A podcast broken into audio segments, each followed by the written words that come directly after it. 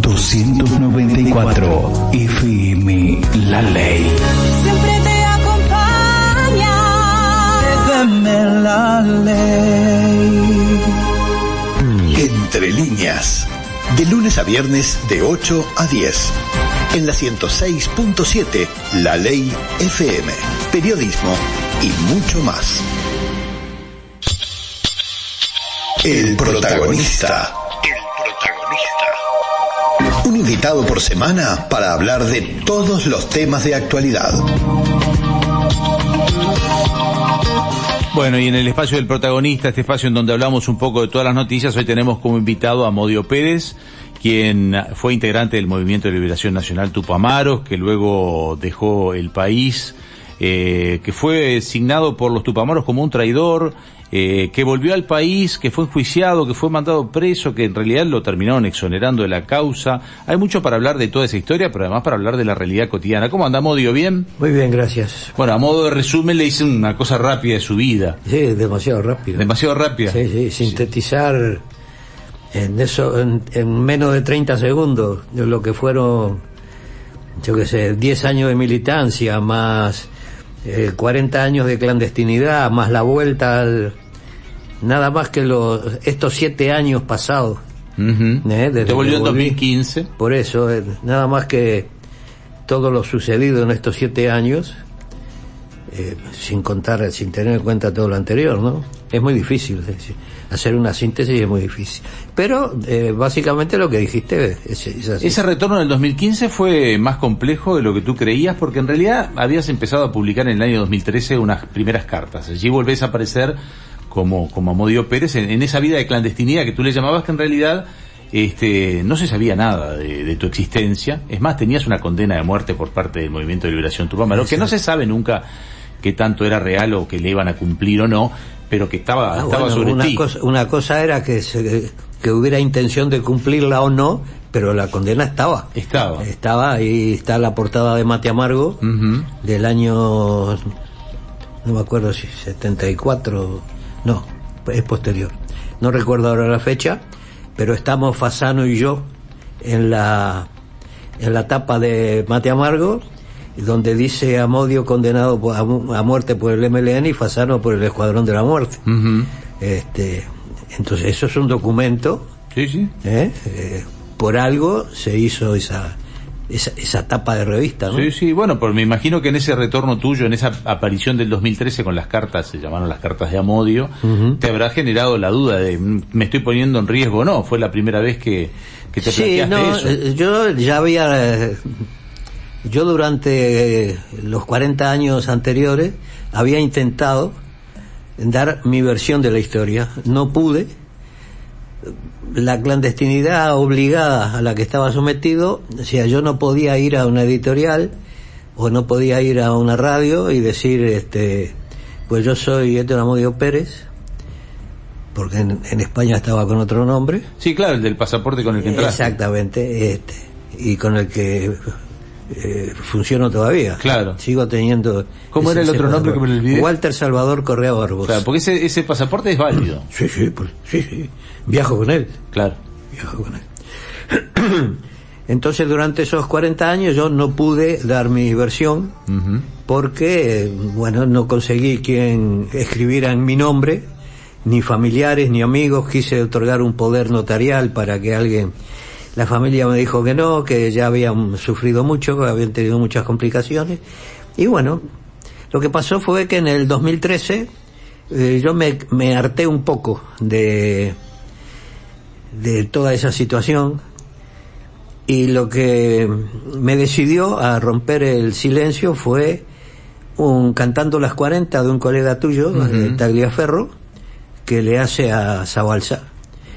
Donde Zabalza dice una serie de cosas, que la lucha por la verdad y, y, bueno, poco menos que reivindica el, el feminismo dentro del MLN cuando él había sido precisamente uno de los él y, y tantos otros, ¿no? Que habían este ejercido una una actitud machista en toda su militancia. Sí, dicen que era un, eh, el MLN, bueno, lo has dicho tú, pero también lo han dicho otros, era un- una agrupación machista, ¿no? Bueno, era una organización de, de la sociedad, éramos representantes de la sociedad de uruguaya. Era la época, en muy buena medida lo sigue siendo en la actualidad. Y bueno, en aquellos años no, no podíamos ser de otra, de otra manera. Los que intentamos ser de otra manera fuimos muy criticados. A mí se me dijo de todo en la interna, este, a raíz de la renuncia de, de Alicia, precisamente por los problemas de, del machismo que había. Claro, Alicia era tu pareja en ese momento y es con quien te- terminan yéndose a España. Exactamente, Alicia Rey Morales. Ahí los habilitaron los militares. Ahí. Exactamente. Les dan un pasaporte. ¿Era ese nombre que tenés ahora el que te dieron los militares o eso te lo da España? No, no, no, no. El- yo salí de aquí con un pasaporte uruguayo que ya lo todavía lo, lo tengo guardado como recuerdo, eh, extendido en el año 1972 con el nombre Walter Salvador Correa Barbosa. Yo pensé que era me habían dado el nombre de una persona fallecida y me encontré cuando volví que no, que ese nombre era Era inventado. no, no, no, era Ah, inventado, había alguien que te- se llamaba exactamente igual. Sos el socias de alguien. Exactamente. Sos la chapa clonada. Exactamente, bueno, este, me lo dieron ellos. Eh, lo que pasa que, por las circunstancias de ese ¿Y momento... a Alicia qué nombre le habían dado? Ese no lo decís. No, le- no lo decís no. porque... No, porque Alicia sigue Sí, siendo... man- manteniéndose en el. Exactamente, ella Pero está viva. Sí, sí, sí. Eso sí. Ella bajó la cortina, no quiso saber nada más con la situación de Claro. ni del MLN ni la situación política. Se decidió a ser madre. Claro. Pero Y- no contigo. Está, ¿No es, Sí, sí, es tu sí. pareja todavía? No, no, no, Ah. no, no. Nosotros rompimos, vamos, rompimos. Nos separamos en el año eh, 1990, Claro. después de 25 años de... Claro, no sigue contigo, o sea que sigue su vida aparte. Exactamente. ¿Tienen contacto igual? ¿Se ven de vez en cuando? ¿Hablan? ¿Por el hijo? No, ahora no, porque ella está, digamos, en, en su círculo. Ajá. ¿eh? En- en- Mientras yo estoy aquí no mantenemos ningún tipo Ah, de... cuando estás en España solamente. Exactamente. Bien. Bueno, volviendo a ese 2015, que ya habíamos hablado del 2013, ahí apareces por primera vez. Cuando viniste a presentar el libro, ¿pensabas que te iban a, llevar ante la justicia? No, no, no, no, no. Yo... mm, Digo, había una amnistía, aclaremos que había una amnistía genérica que se dio Ya, Sanguinetti. claro, yo... Y están eh, todos yo, yo acepté venir, eh, lo único que me preocupaba en ese momento fue mi seguridad personal, Sí. porque la condena todavía estaba. Eh, yo no sabía si yo iba a, a intentar a- algo o no, que se me asegurara el regreso, digamos, sea que se me Sí, la integridad física, como se le llama habitualmente. Exactamente. Lo que no sabía era que Eso por los que te traían del libro, por Sí, sí, sí, sí, la editorial Ediciones de la Plaza. Por eso. Este, yo lo que no sabía era que se había, que se me estaba esperando en función de una violación del Estado de Derecho que todavía se mantiene, eh, que es aplicar con retroactividad delitos o posibles delitos cometidos eh, antes a la firma del Tratado de Roma. Claro. Ahí te cayó con todo la jueza Julia Starico. Exactamente, y la fiscal Llorente. Con la complicidad de parte del MLN y mm, mal que, mm, que le pese al gremio periodístico, con la participación de la mayor parte de la prensa. Yo precisamente ahora estoy eh, elaborando una serie de, de vídeos que tengo en, el, en un canal de YouTube, donde estoy haciendo todo el recuento y el raconto de lo que dijo la prensa en ese momento, cómo fue guiando, cómo fue creando el ambiente propicio para que se me procesara y se me quería procesar por delito de lesa humanidad. Claro. Porque esos no caducan. Exactamente. A pesar de que están declarados de lesa humanidad mucho después que esos delitos se hubieran cometido. ¿eh? Que es lo que está pasando en la Bueno, si, actualidad. si buscas en buscadores vas a encontrar que yo di una explicación de que el Estado te iba a terminar pagando.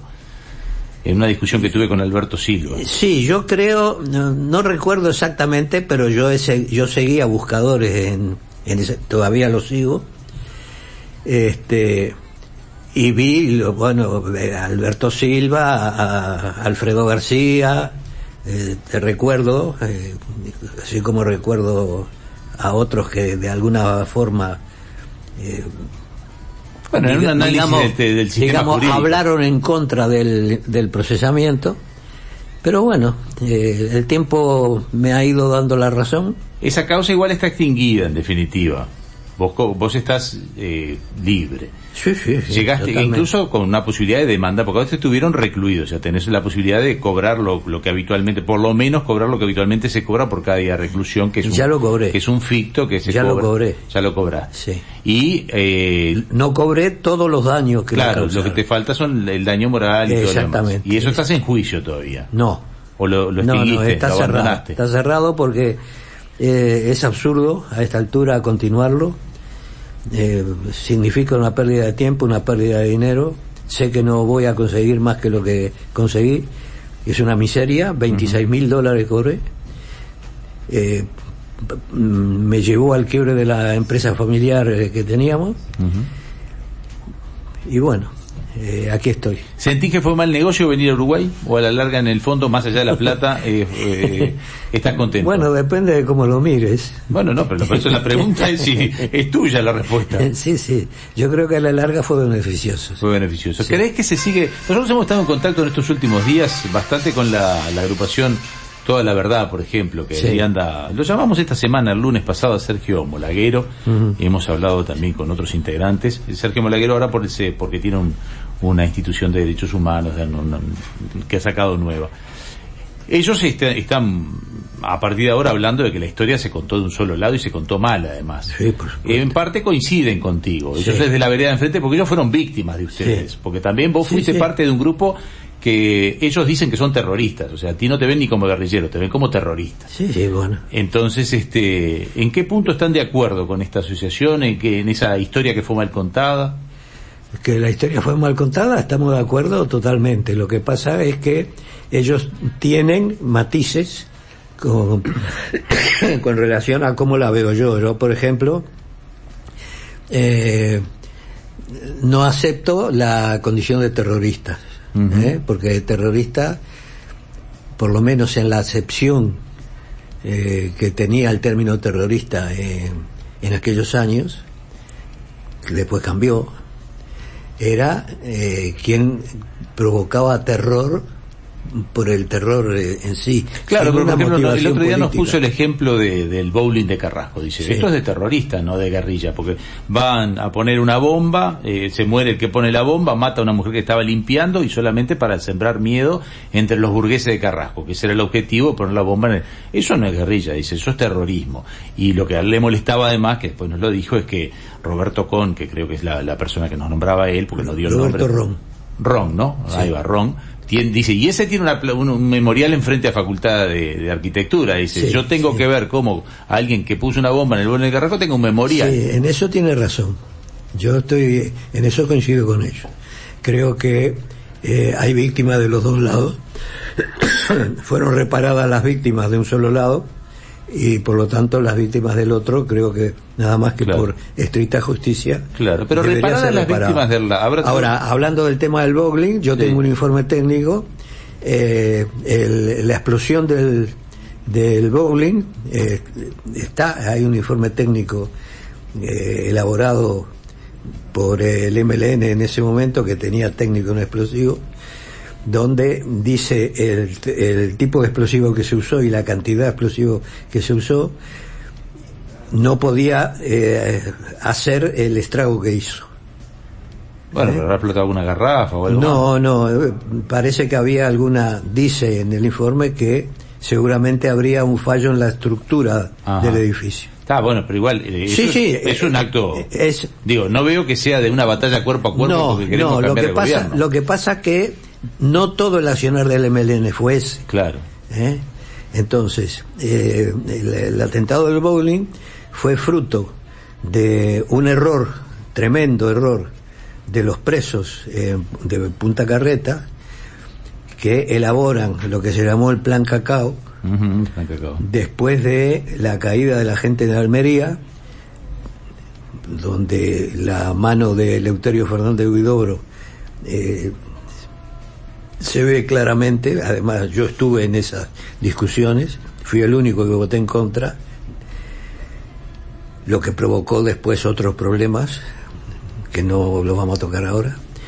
Este, quiero decir que no toda, eh, no todo el accionar del MLN fue de ese tipo. ¿Qué te pasó a vos cuando estabas en España? Todavía estabas en esa etapa que no te no, no aparecías porque fue en el año 2009 y viste que el candidato del Frente Amplio era Mujica y que tenía chances de ganar y que después ganó además.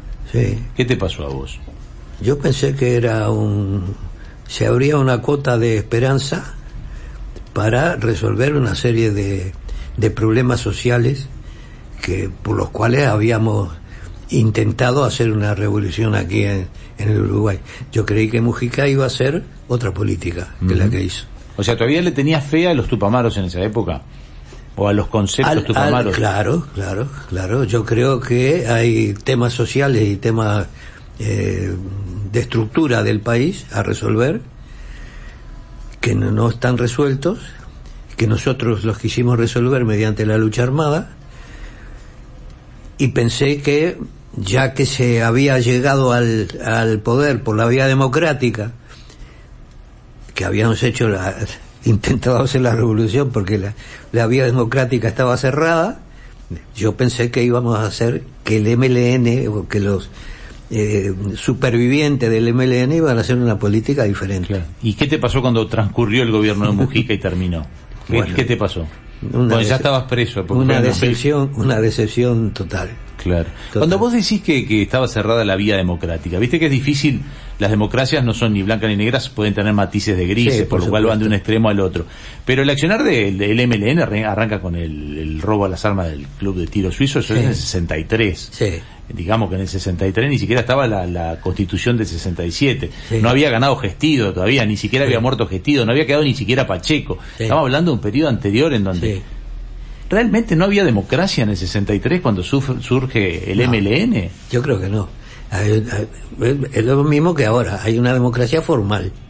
¿eh? Eh, Tenemos libertad de expresión, se puede decir cada uno lo que piensa, pero el gobierno o los gobiernos no, no gobiernan en función de los intereses del pueblo Claro. o de la mayoría Pero de la entonces, población. entonces vos no me podés decir que en Venezuela hay democracia o que en Cuba hay democracia. No, no, yo no lo digo. Porque viste que algunos de tus compañeros de época, cuando les preguntás si en el 63 en Uruguay había democracia, te dicen que no. No, yo- Tienen derecho a decir lo que quiera cada Son uno. revoluciones fallidas. Claro, pero le preguntás si en Cuba hay democracia y te dicen sí, en Cuba hay democracia. En, en Cuba no hay dictadura.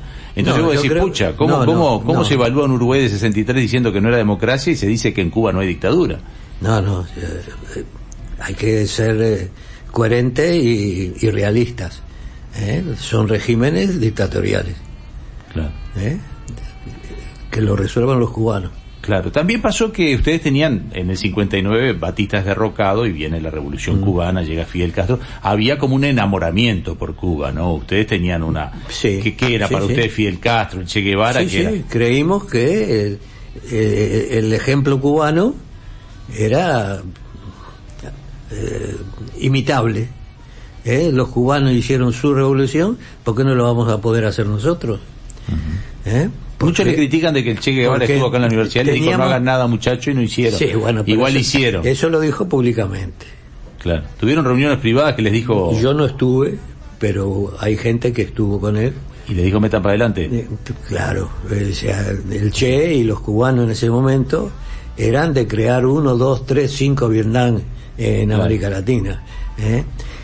Porque Estados Unidos era el imperio y era el enemigo, más que el gobierno uruguayo. ¿Cómo, cómo, cómo pesaba eso de No, ver al el gobierno uruguayo estaba ligado a los intereses eh, de, de los Estados Unidos. Quien marca, quien marcó. Hoy no, porque el, el sistema eh, de, de dominación económica tiene otras características. Antes teníamos un enemigo con una cara y un- un- una sede, digamos, este, identificable. Hoy no. ¿Eh? Hoy el sistema político, el sistema económico, ejerce la presión sobre países dependientes de otra manera. Claro. ¿eh? A través de los empréstitos, a través de los convenios internacionales.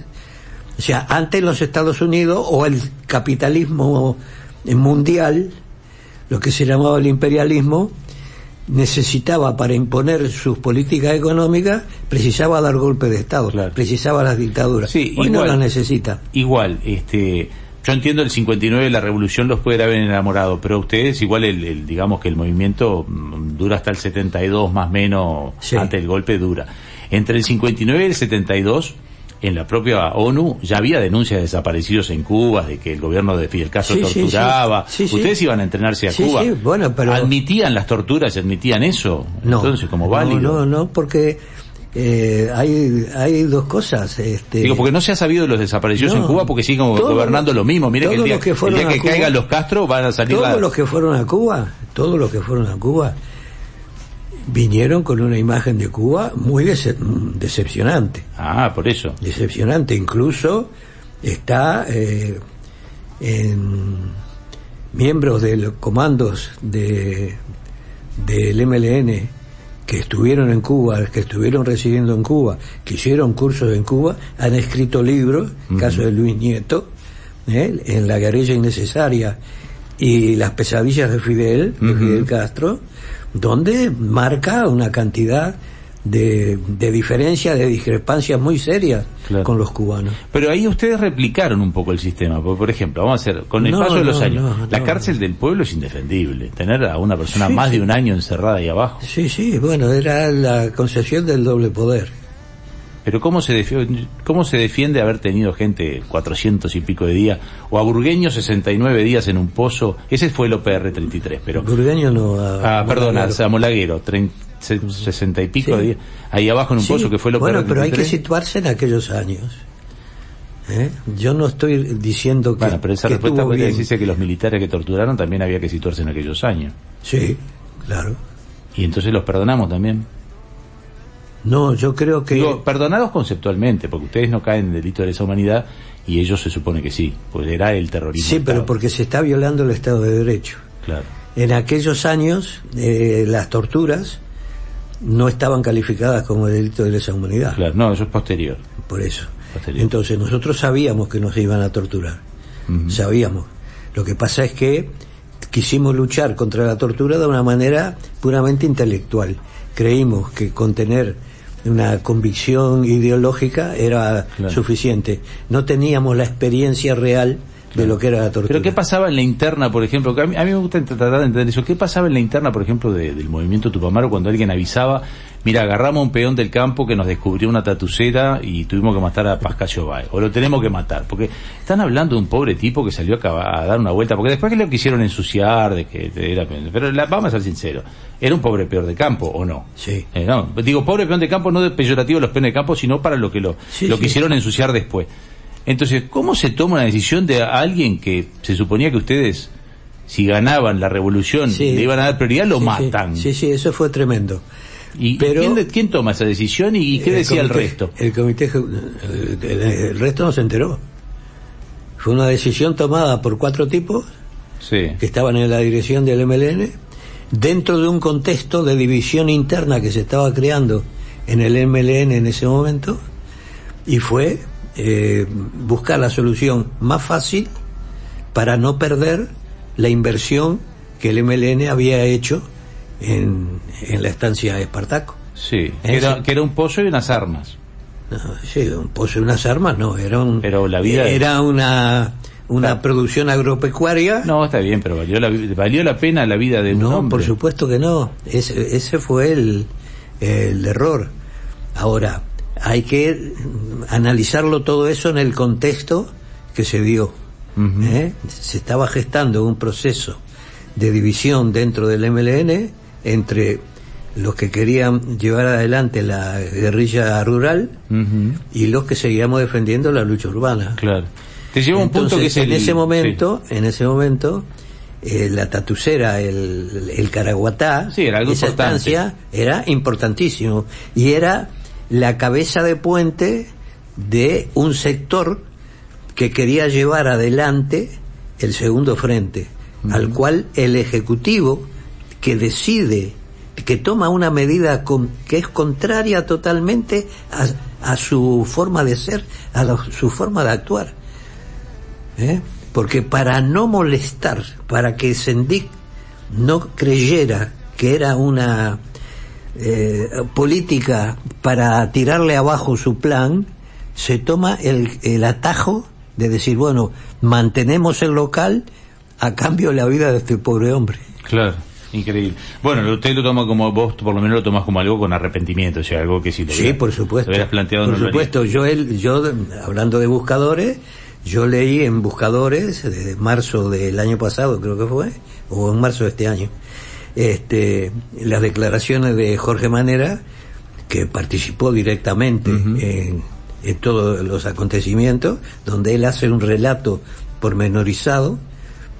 Yo eh, tengo además, tuve relación con gente de Pan de Azúcar que me dio datos que faltaban para cerrar el relato que hace Manera, eh, donde eh, yo conté exactamente cómo fue, ¿eh? que no es como se dice que el peón fue a buscar un caballo y lo encontraron, al peón lo mandaron a buscar el caballo para que lo secuestraran. Bien. Bueno, y con respecto a, a- a la última interna tuya, tu último vínculo con, con el movimiento de liberación Tupamaro, ¿en qué momento sentís que te tenés que salir y en qué momento, porque ellos te tildan de traidor, pero en alguna parte de la historia es verdad que tú te salís de, de lo que, de los lineamientos y decidís hacer este una actividad, porque algo de actividad para los militares hiciste porque por algo tienen el pasaporte. Claro. ¿qué- ¿Cómo es esa historia? Tu versión. No, mi versión empieza en el año 1971. Eh, a partir, después de la gran fuga, después del, del abuso,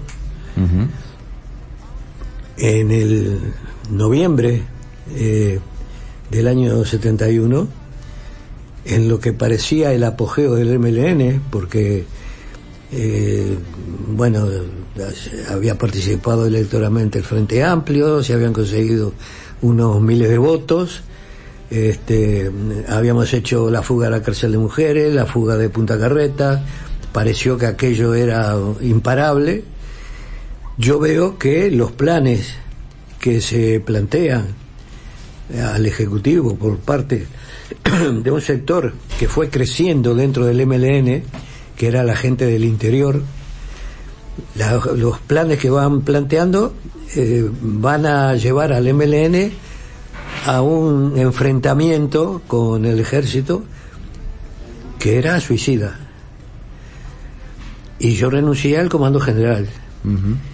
Yo en ese momento no quise dar la batalla interna porque creí que salvando mi responsabilidad personal este alcanzaba. Ah, igual no se podía salir del movimiento de Tupamaro, me imagino. No, no se podía salir. Era como en las mafias, una vez que estás adentro no se puede salir. No, no, eso no Por los fue- datos que tenías. por Eso no fue así. Eso, no, se eso no podía fue así salir. porque hubo mucha gente que se Ah, fue. hubo gente que se Hubo fue. gente que se fue.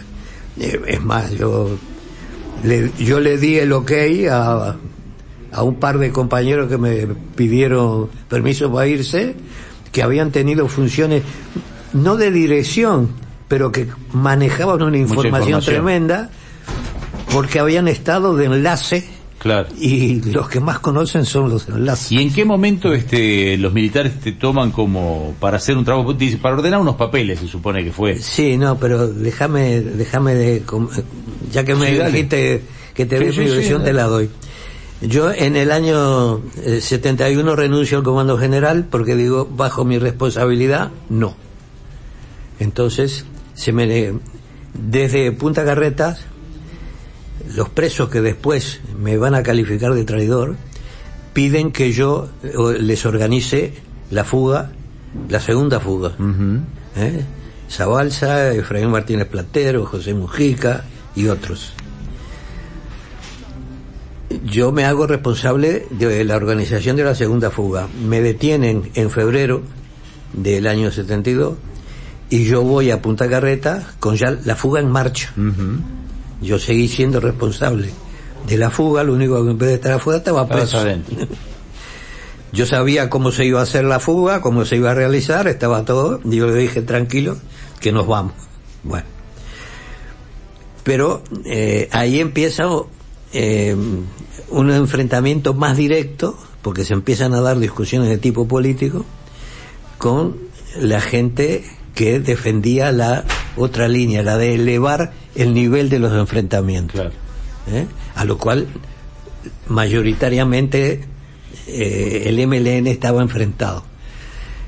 Hoy, a, a la luz de las últimas publicaciones, los audios del ocaso, por ejemplo, este, hay Efraín Martínez Platero, que da su testimonio para el libro y que estuvo en aquellos años, Marcelo Estefanel, que también me calificó de traidor, Carlos Liscano, eh, Rodolfo Wolf, dicen en es, para ese libro, para los audios del ocaso, que Sendí fue por libre. ¿Eh? Entonces, se llevó adelante una línea de acción, Sendí y Fernando Huidobro, ¿eh? que fueron por libre, que terminaron de dividir al MLN, copan la dirección del MLN en marzo del año 1972 y llevan adelante sus planes los planes que el MLN les había rechazado. Que ellos eran los de ser un poco más violentos. Eh, elevar el nivel de los enfrentamientos, decía. ¿Eh? Cuando eh, vos podés elevar el nivel de los enfrentamientos si las condiciones políticas te lo permiten y si el poderío militar que tenés te lo permite. El, el, MLN no lo podía hacer en esos momentos. Sí, los condenaron al fracaso. ¿Y ahí cambias de opinión? No, yo cambio de opinión cuando la caída de la cárcel del pueblo se me adjudica ah, la responsabilidad. Te sentiste traicionado. Exactamente, decía, eh, si, si tres compañeros, tres miembros del MLN, decidimos en ese momento que para evitar una matanza inútil más, es preferible que la cárcel se entregue, uh -huh. pero hay solo uno que conoce la dirección de la cárcel de los tres. ¿eh? Pero los tres estamos de acuerdo en que la cárcel tiene que entregar. Y yo no soy el que conozco la dirección. Basen no es el que conoce la dirección. Y el que conoce la dirección es el otro, Rodolfo Wall. Claro, ¿Eh? técnicamente Rodolfo Wall. Es el que da la dirección. Pero el que le dice a los militares, la dirección es esta, Juan Polier, esquina Charrúa, es, es eh. Uh -huh. ¿Eh? Y Basen asume su responsabilidad. Basen en todo momento. Y te echaron la culpa. Hizo, y me echan la culpa a mí porque públicamente se supo que el que fue a golpear en la ventana fui yo. Pero el que entró a parlamentar a la cárcel del pueblo fue Basen. Lo que pasa es que yo supe que Basen había entrado al interior del local, lo supe en el año 2017. Bien, se nos fue el tiempo porque siempre es interesante charlar contigo. Estamos en las 10 y 10 y ya estamos 10 minutos pasado de la hora, por lo cual la radio a veces nos da cierto permiso. Nos quedan siempre historias para escucharte, este, por lo menos escuchar otras, otras, otras miradas sobre una misma historia. Eh, gracias por hoy. Quedó por, hasta trunca esta última parte. Gracias por hoy por habernos acompañado, Amodio. Bueno, hasta cuando quiera. Un gustazo. Eh, nosotros ya nos despedimos. Hasta mañana, estamos pasados. Hasta mañana.